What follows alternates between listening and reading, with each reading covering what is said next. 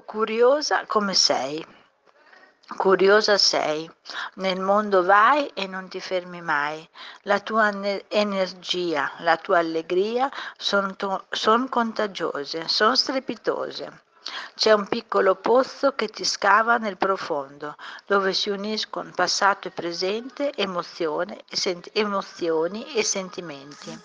È una nicchia ricavata nel buio, dove ci sono tante piccole luci, ad una ad una vorresti rapirle, ma loro si coprono, stendono un velo e impietose come l'età ti rivelano ciò che sai già.